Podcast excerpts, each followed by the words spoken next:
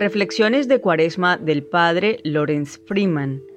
Esta semana colabora en la traducción y en la narración quien les habla, Elba Rodríguez.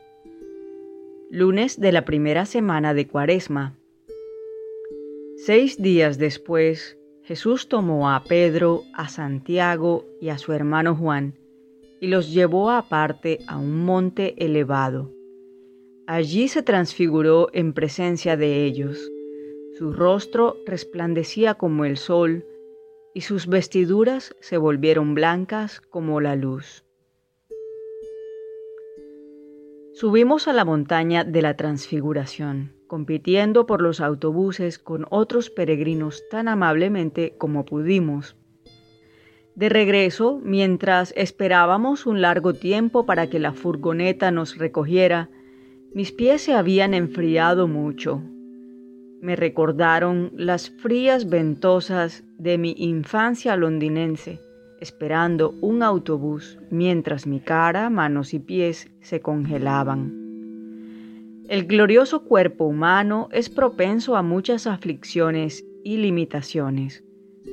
Puede transfigurarse en luz, convertirse en un arco iris, incluso resucitar de la muerte y aún así tener escalofríos, dolores y molestias.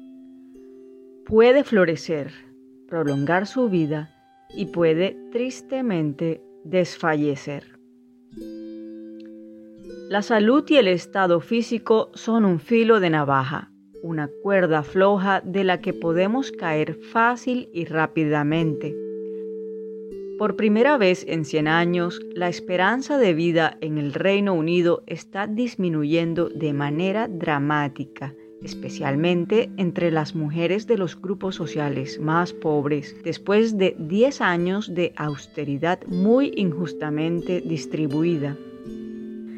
Sin embargo, el cuerpo humano, a pesar de todas sus fragilidades, sigue siendo el idioma sagrado de la fe cristiana al igual que el sánscrito, el pali, el hebreo y el árabe lo son para otras comunidades. El latín, el griego y el arameo no fueron el idioma al que se tradujo la palabra de Dios en Nazaret, o lo que explotó como energía pura de luz en la montaña. Es el cuerpo el que conoce los pies fríos, los granos y el éxtasis. En su capítulo sobre la observancia de la cuaresma y en muchos otros lugares de la regla, San Benito describe la atención y la disciplina, el respeto y el cuidado que el cuerpo merece. A diferencia de otros maestros espirituales, él no denigra el cuerpo ni sugiere que se deba inducir el sufrimiento para acercarnos a Dios. El cuerpo es un compañero siempre cambiante y un instrumento del viaje espiritual. Si lo tratamos mal, si somos demasiado indulgentes o demasiado severos, no podremos tocar la música para la que ha sido creado. Al final del viaje tratamos al cuerpo con honor, porque nos ha servido tan bien como podría y porque ahora estamos vestidos con otro cuerpo. El espíritu, dijo Taylor de Chardin, es materia incandescente. Cuando lleguemos al final de la cuaresma, esperamos estar listos para entrar en los misterios de la resurrección y ver cómo el cuerpo de Jesús se manifiesta en diferentes formas una de las cuales es la nuestra.